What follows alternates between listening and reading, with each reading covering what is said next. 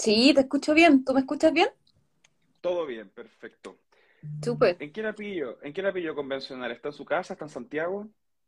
Estoy llegando a, a la casa acá en Santiago. Bueno, yo no soy de Santiago, soy chilota, Sí. pero tenemos casa acá igual. La mayoría ya arrendamos algo por, por ahí. Así que llegando a la casa, todavía no, no he tomado once ni ninguna de esas cosas. Salimos no hace mucho del, del pleno de la convención. Convencional, usted es una de las pocas convencionales a nivel nacional que salió electa independiente, así como súper independiente. Eh, ¿es muy difícil ser independiente sin apellido dentro de la convención?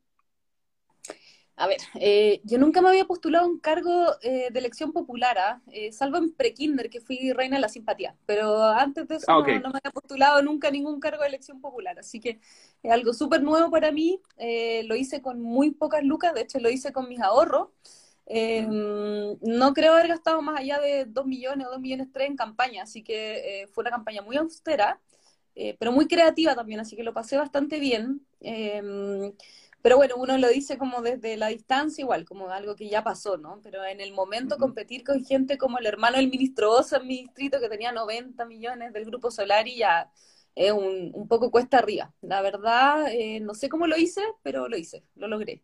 Y efectivamente soy independiente, pero no estoy sola. Tengo una red de organizaciones territoriales y asambleas de los lagos, que es mi región, y ahí hay harta gente, harta gente que, que apañó. Además, mi lista, que era insulares e independientes, era una lista bien diversa, era bien entretenida. Habían Ujú. eh, líderes de las disidencias sexuales, personas con discapacidad, había una lonco también, eh, huilliche, así que eh, fue una lista bien entretenida y lo que hicimos nosotros fue darle un giro al, al tema de las elecciones. Eh, más que hacernos como propaganda solos, nos hacíamos propaganda como lista. Entonces, da un poco lo mismo cuál de nosotros sería electo, porque traíamos todos más o menos un, un programa territorial común. Así que esa fue nuestra fórmula y funcionó.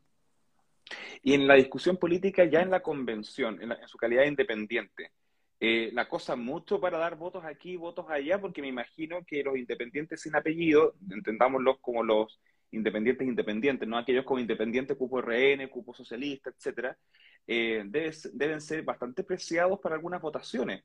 Eh, ¿cómo lo maneja ahí? ¿Qué, qué pone en juego? ¿Cómo toma la decisión? Eh, yo, yo igual los acoso, ¿ah? De vuelta, no es que, no es que yo reciba acoso solamente, Ah, creo ok, que yo también los acoso con algunas votaciones, Eh, pero no, nosotros nos articulamos, yo creo, muy tempranamente a través de lo que se llamó la vocería de los pueblos, que es el grupo de independientes, de movimientos sociales constituyentes, pueblo constituyente, y hoy día eh, también eh, un sector de los escaños reservados, algunos de lo- del colectivo plurinacional. Eh, somos básicamente gente que viene como desde, desde la defensa territorial y tenemos harta afinidad en cuanto a las votaciones. De, de repente discrepamos, pero, pero es lo normal, ¿no? En general tenemos harta afinidad en, en cuanto a las votaciones y tenemos un objetivo común, ¿no? Que es hacer una constitución más digna y más justa para el pueblo. Perfecto. Convencional, en general, esta última semana las votaciones en el Pleno han durado hasta muy tarde. De hecho, yo he tenido que suspender o postergar entrevistas debido a que siguen en pleno cuando ya es la hora en la cual habíamos agendado, cosa que por supuesto se entiende. Pero hoy día no pasó. De hecho, supe que el Pleno terminó relativamente temprano si lo comparamos con, otro, con otros días. ¿Por qué a veces el Pleno dura tanto y a veces dura menos? Bueno, hoy día ocurrió un milagro, salimos a las 7 de la tarde. Lo normal es que salgamos entre las 12 de la noche y la 1 de la madrugada. Eh, y uno va un poco suspendiendo su vida también. ¿ah? Se va- yo le comentaba hoy día a mis amigas que lo, lo poco que me va quedando ser humano probablemente es el maquillaje. Si, me ok. saco, si me saco la, la sombra de, de ojo y todo, ya no, no, no sé si soy yo. Eh, pero bueno, no, no- estamos en un, en un periodo súper complejo y delicado, estamos aprobando normas. Eh, y tenemos muchas normas que aprobar. Nos dieron solo un año. Yo no sé bien a quién se le ocurrió esto de que las constituciones se hacían en un año. En el derecho comparado no es así, ¿no? Se tardan tres, cuatro o cinco años. Pero acá a alguien brillante se le ocurrió que tenía que durar un año y eso significó que hemos tenido que generar un, un cronograma y una agenda de trabajo que yo creo que si ocurriera cualquier imprevisto nos quedamos cortos de tiempo. Estamos así como cruzando los dedos para que eh, no sé, no haya un brote COVID o algo que nos obligue a suspender plenos porque estamos así muy, muy, muy juntos. Y ha significado extender los horarios laborales también, yo diría, eh, muchísimo. Eh, la verdad es que lo que la gente ve es que nosotros votamos de lunes a sábado, porque el sábado también es un día hábil para nosotros, hace poquito lo convertimos en día hábil. Eh, pero estamos en reuniones los domingos, los festivos. nuestros días no empiezan a las nueve y media de la mañana cuando empieza la sesión, sino que empiezan a las siete de la mañana. Tenemos reuniones antes de las sesiones. Y bueno, en la noche tenemos también reuniones o entrevistas, así que ha sido complejo. Más los grupos de WhatsApp, imagino. Oh, muchísimos, más de los que uno quisiera. ¿Se comparten stickers o memes entre los convencionales? Muchos, somos los reyes de los memes y los stickers. Todos además nos hacemos stickers y nos bromeamos entre nosotros mismos. Excelente. Convencional, a propósito del tiempo, ya que lo menciona, hoy día eh, se, aprobó, por así decirlo, la prórroga de tres meses para poder llegar a julio en la discusión eh, en este proceso constitucional. Eh, ¿Se llega a julio? Sí, el, el, plan es llegar a julio. Eh, eso no está en discusión, porque además, si quisiéramos como extender el plazo, tendríamos que pedirle una solicitud al Congreso Nacional. Y el, el Congreso Nacional no nos quiere mucho porque además le estamos eliminando el Senado y todas esas cosas. Entonces, eh, no, no, nos conviene meternos ahí. Eh, no queremos tampoco, como se dice en buen chileno, calentarnos la cabeza con ese tema. Preferimos cumplir, pucha, cabalmente con el cronograma y, y no estar pasando por eso. Así que estamos eh, ya mentalizados para que entreguemos el texto constitucional el, el 4 de julio, que es la fecha fatal. ¿Alguna razón en particular por qué haya sido 4 de julio? Porque el 4 de julio es como la independencia de los Estados Unidos. Em, no sé, ah, no, no, sé si a alguien, otra vez, quizás a la misma persona que se le ocurrió que la constitución se hacía en un año, también se le ocurrió que empezara el 4 de julio. Eh, puede ser que sea el mismo creativo ahí. Otra fecha que me llama la atención es que haciendo los cálculos aquí, que allá llegando al 4 de julio, etcétera, es que hay una posibilidad no menor de que el plebiscito de salida sea el domingo 11 de septiembre. Eh, ¿Eso fue pensado? Eh, ¿Va a ser así? Eh, ¿Qué opinan ahí los colegas convencionales? bueno, yo tengo entendido que el presidente tiene un plazo de 90 días para, para, para llamar al plebiscito, así que em, no sé si caiga en, en, septiembre, pero si cayera en septiembre, bueno, eh, sería una ironía del destino, yo creo, eh, pero llueva o truene, el día que caiga vamos a tener que ir a votar todos igual porque el plebiscito de salida es obligatorio, así que eh, hay que hay que tomarlo con, con andina nomás, yo creo. ¿Cuánto cree que podría afectar en cuanto a la, a la, opción que salga resultado este hecho de que sea obligatorio el de salida y que haya sido voluntario el de inicio, digamos? Es, la, dimensión desconocida, eh, así literal. Porque hay un sector de la población que no sabemos qué vota. Bueno, claramente no quiere votar, así voluntariamente. Hay un gran porcentaje de la población que no está ni ahí. Y ese porcentaje de la población son puras especulaciones, ¿no? Ni siquiera los cientistas políticos saben cómo vota ese porcentaje de la población. Eh, puede ser que voten nulo, que voten blanco, manifestando precisamente el, el clásico no estoy ni ahí, eh, o puede ser que se inclinen eh, por uno de, los dos resultados y eso eh, incline también la balanza para un lado o para el otro, pero eso es, como te digo, la dimensión desconocida para todos, yo creo. No, no hay nadie que pueda prever eso, quizás Yolanda Sultana podría darnos un, un resultado. Convencional hoy día fue la cuenta pública. Hubo cuenta pública en la convención. ¿Cómo estuvo? Corta y precisa así estuvo la cuenta pública. Tuvimos una, una mm, exposición por parte de la presidenta María Elisa Quintero, que estuvo muy bonita, muy emotiva. Em, destacó lo más importante del texto constitucional que ha sido aprobado hasta ahora. Eh, destacó también a la mesa previa a Elisa Loncón y Jaime Baza. Em, y bueno, eh, invitó a la esperanza también. Eh, yo creo que dijo algo que es muy cierto y es que el texto constitucional se está aprobando con amplias mayorías. Yo creo que hay, hay una idea instalada de que hay una minoría eh, aprobando normas en la convención y eso no es así. La mayoría de las normas están siendo aprobadas por eh, muchos votos, sobre 118 votos, más del 50% de los artículos aprobados han sido aprobados con más de 118 votos lo que significa que incluso la derecha está concurriendo a votar eh, buena parte de, los textos que están quedando ya eh, fijados para el proyecto de nueva constitución. Eso es un dato certero, pero em, era importante decirlo, ¿no? que, esta constitución tiene amplias mayorías y em, finalmente se llamó a la ratificación de la mesa, que era un procedimiento que, había que hacer por, por reglamento, y eh, salió ratificada de inmediato, así que no, no, hubo ningún problema ahí. Y si han habido tantas mayorías y tanto, eh, tanto consenso, ¿por qué la percepción es otra?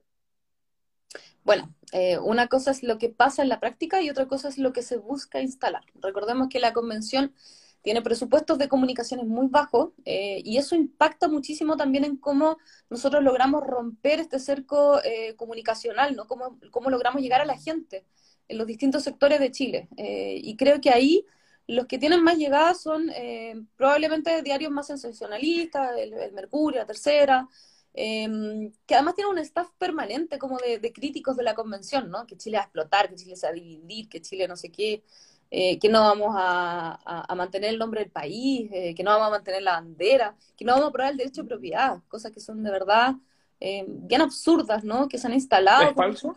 colectivo. Absolutamente falso. De hecho, hay una norma... La bandera, la, bandera, la bandera se mantiene, el himno se mantiene, el escudo se mantiene, todo ok. Sí, hay una iniciativa, eh, de hecho, que consagra los emblemas patrios eh, y precisamente menciona que se mantiene el nombre del país, la bandera, el himno.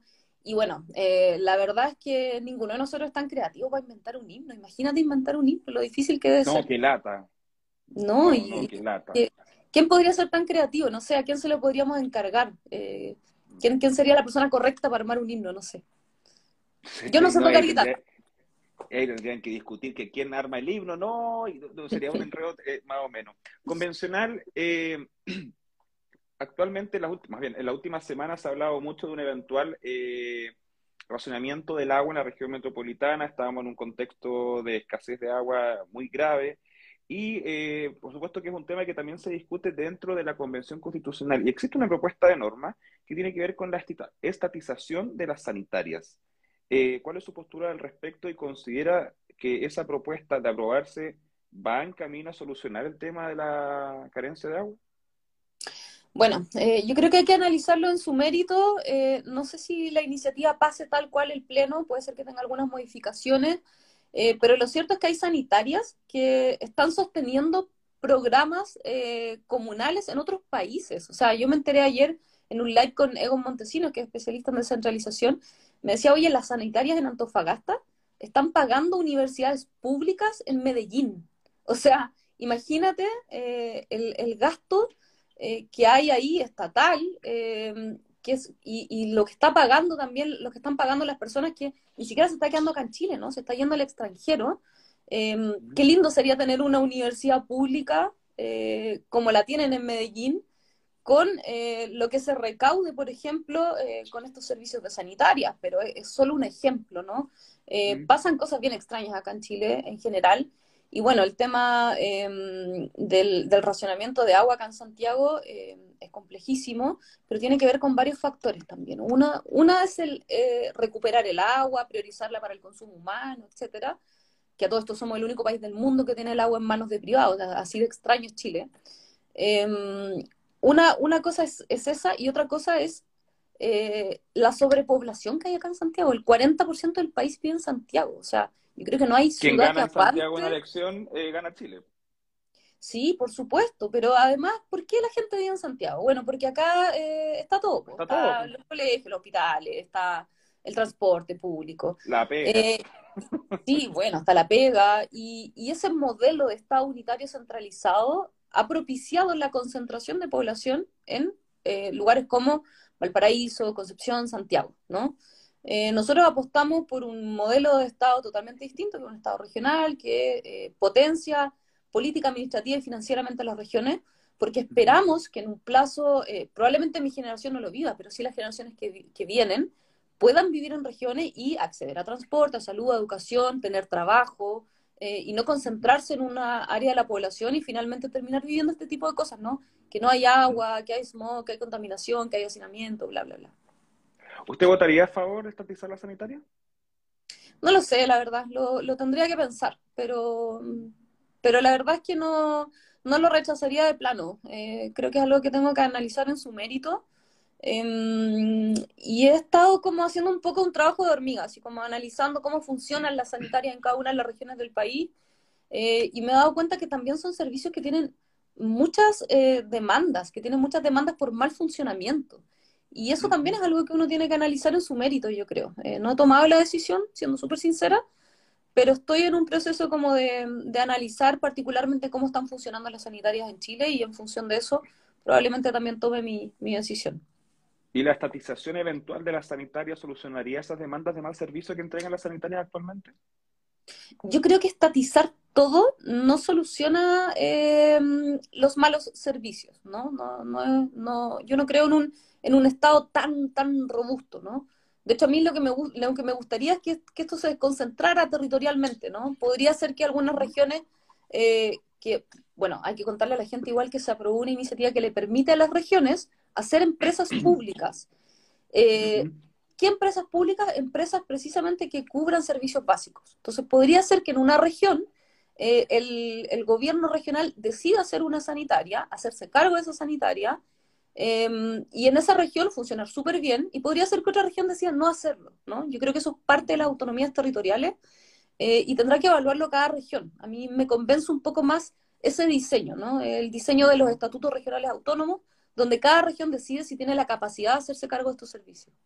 ¿Sería crear una empresa pública sanitaria o expropiar la privada existente? No, eh, nosotros lo que nosotros aprobamos es la posibilidad de crear una empresa pública. Eh, y en este contexto eso va orientado a los servicios básicos, podría perfectamente ser una sanitaria. Ok. Convencional, vamos a otro tema que he visto que usted ha dado hartas entrevistas al respecto y que tiene que ver con el proyecto de Chiloé Región. Eh, ¿Por qué Chiloé debiese ser una región? Uf, em, es una demanda histórica del archipiélago de Chiloé. Nosotros eh, nos anexamos a Chile a través del Tratado de Tantauco en 1826, donde se nos prometieron autonomías territoriales que fueron muy transitorias. ¿no? Nosotros en algún momento fuimos provincia, que es lo que antiguamente era, eran las regiones. Em, y cuando se produjo el proceso de regionalización, eh, Chile, o sea, Chiloé continuó siendo provincia, pero, pero dejó de ser región, ¿no? Que fue la nueva creación que se hizo a través de la regionalización. Porque antes era eh, solo provincia. Sí, por supuesto, y bajamos un peldaño ahí inmediatamente. Eh, en la práctica lo que eso genera eh, son varias cosas. Primero que hay una deuda del Estado de Chile con las autonomías regionales de Chiloé que están suscritas a través de un tratado que nunca se cumplió. Segundo, eh, es la doble centralización que sufre el archipiélago de Chiloé. Nosotros vivimos la centralización desde Santiago, pero también desde Puerto Montt, que concentra buena parte de la distribución de los fondos. Si tú te fijas en los fondos nacionales de, desarrollo regional, te vas a dar cuenta que el 16% de los fondos se quedan en Chiloé, mientras que el 26% se queda en la provincia de Yanquihue, donde está Puerto Montt. O sea, hay una centralismo intrarregional. Tremenda, sí, tremendísimo. Ahora, ¿qué es lo curioso de todo esto? Lo curioso es que Chiloé concentra a dos de las industrias eh, que están en el top 5 de exportación en Chile, que es la industria salmonera y mitilicultora. Y nada de eso se queda en Chiloé, ¿no? Las empresas están tributando en Santiago, eh, la mayoría de los fondos se queda también en Puerto Montt, em, y Chiloé en el fondo está un poco rezagado en ese sentido. Yo creo que eso genera como esta sensación de los chilotes de decir, bueno, ya basta, Em, queremos que se respeten nuestras autonomías territoriales eh, y queremos ser región. Ahora, esto no se me ocurrió a mí, ¿ah? eh, es algo como intergeneracional, o sea, si tú me preguntas, yo escuché esto de mis abuelos, de mis bisabuelos, o sea, es algo que siempre ha estado latente en el territorio y que ahora cobra mucho más sentido a través del Estado regional que nos otorga autonomías financieras también. Convencional, es muy interesante lo que usted menciona en cuanto a la tributación de las empresas que eh, existen en Chiloé y que estas tributarían o pagarían la patente en Santiago y me imagino que en el sector oriente. Eh, no es primera vez que lo escucho y lo he escuchado y lo he visto de varias empresas alrededor de todo Chile. Desde la Convención Constitucional, ¿se puede dar causa a una solución que permita que ese pago se realice por lo menos en la región correspondiente? Bueno, nosotros tenemos un bloque normativo que es el bloque de descentralización financiera, que es el tercer bloque de la Comisión de Forma de Estado, que todavía no llega al Pleno. Eh, todavía no ha sido ni siquiera votado en comisión, estamos, estamos recién con las normas presentadas. Trabajamos este diseño de descentralización financiera eh, con un grupo de siete universidades chilenas, donde eh, sus exponentes son doctorados en Derecho Tributario y han dedicado una vida al estudio de esto.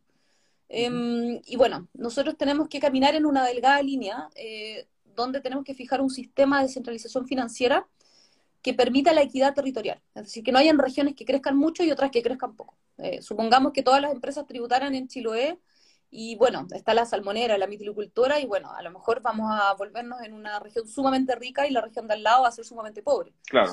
No queremos eso, queremos equidad territorial, queremos em, fondos de distribución mixtos, queremos eh, pilares de financiamiento regional, dentro de los cuales están los fondos nacionales, por supuesto, mixtos, pero también eh, están los fondos que provienen eh, de las empresas regionales, em, y estamos incluso viendo la posibilidad de que las regiones puedan contraer empréstitos, deudas, pero em, esa también es una muy delgada línea que hay que abordar con mucha responsabilidad. No queremos regiones quebradas, endeudadas, necesitamos mm. poner muchos límites a ese tipo de endeudamientos también, y eso está eh, recién en discusión en la Comisión de Forma de Estado, pero estamos eh, pensando también en, en un sistema que nos permita la equidad territorial, así que eso va avanzando ya de a poquito.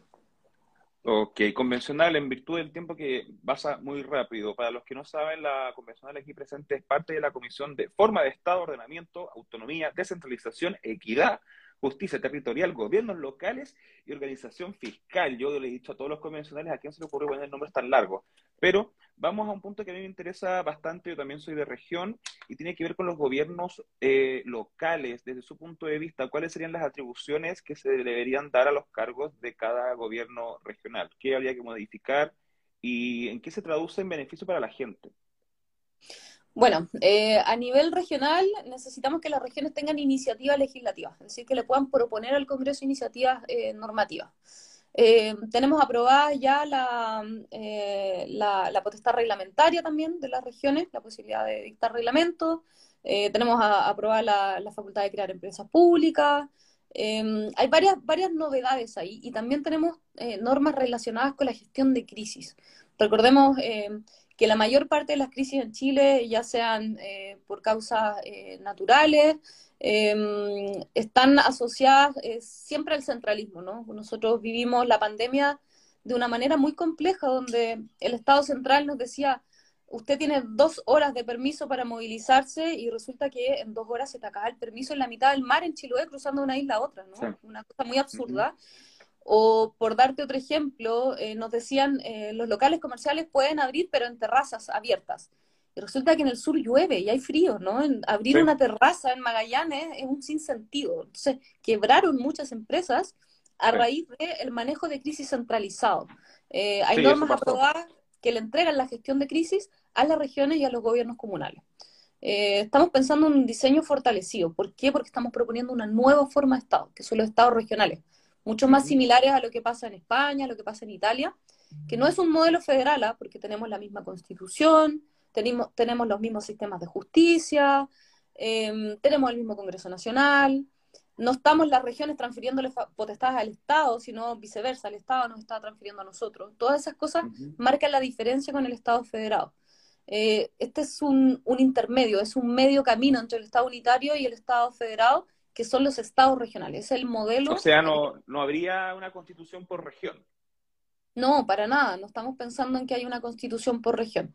Eh, lo que sí hay es la facultad de crear un estatuto regional que, buena, bueno, lo que va a hacer es ordenar la región, ¿no? Eh, definir cuáles son las economías prioritarias, eh, planificación territorial, gestión medioambiental, ese tipo de cosas, ¿no? Em, pero evidentemente viene aparejado también de muchas, eh, muchas más facultades para las regiones y también asociado a un sistema de descentralización financiera que les permita económicamente hacerse cargo de esto. ¿no? ahora es un tránsito paulatino, no va a pasar de un día para otro. No, por supuesto, nada va a ser inmediato. O sea, de hecho, aprobada eventualmente la nueva constitución, van a pasar años también como para que se empiece a guiar todas las leyes y las orgánicas hacia, hacia ese camino convencional. Se nos acaba el tiempo. Usted es chilota. Y hay una expresión eh, chilota que se hace mucho en mi región, que es el juez. ¿Se ha mandado un juez en, en, la convención así? Oye, ahora me, das una buena idea, creo que lo voy a practicar en el pleno. ¿no? yo ocupo el juez, lo ocupo mucho. Em, el juez, el, mi chiquito, el voy a dejar almorzado, todas esas cosas que son bien chilotas, eh, las ocupo mucho en mi diario vivir pero eh, podríamos quizás eh, hacerlo famoso en el pleno, eh, ocupar un Sí, podría, cuando algún convencional diga algo que a usted no le parezca o que lo encuentre insólito, usted prende el micrófono y le manda joder. Y ahí los del sur van a entender, pero el, resto, el otro mitad no va a entender nada, pero es muy práctico. Sí, podría, podría ser un hit. Después van a terminar haciendo stickers y memes que la Adriana, claro. no sé qué. No, genial. Convencional, Adriana Ampuero del Distrito 26, independiente, egresada de Derecho. Muchas gracias por su tiempo para conversar acá un rato. No, gracias a ti. Un abrazo. Chao, chao. Chao, chao.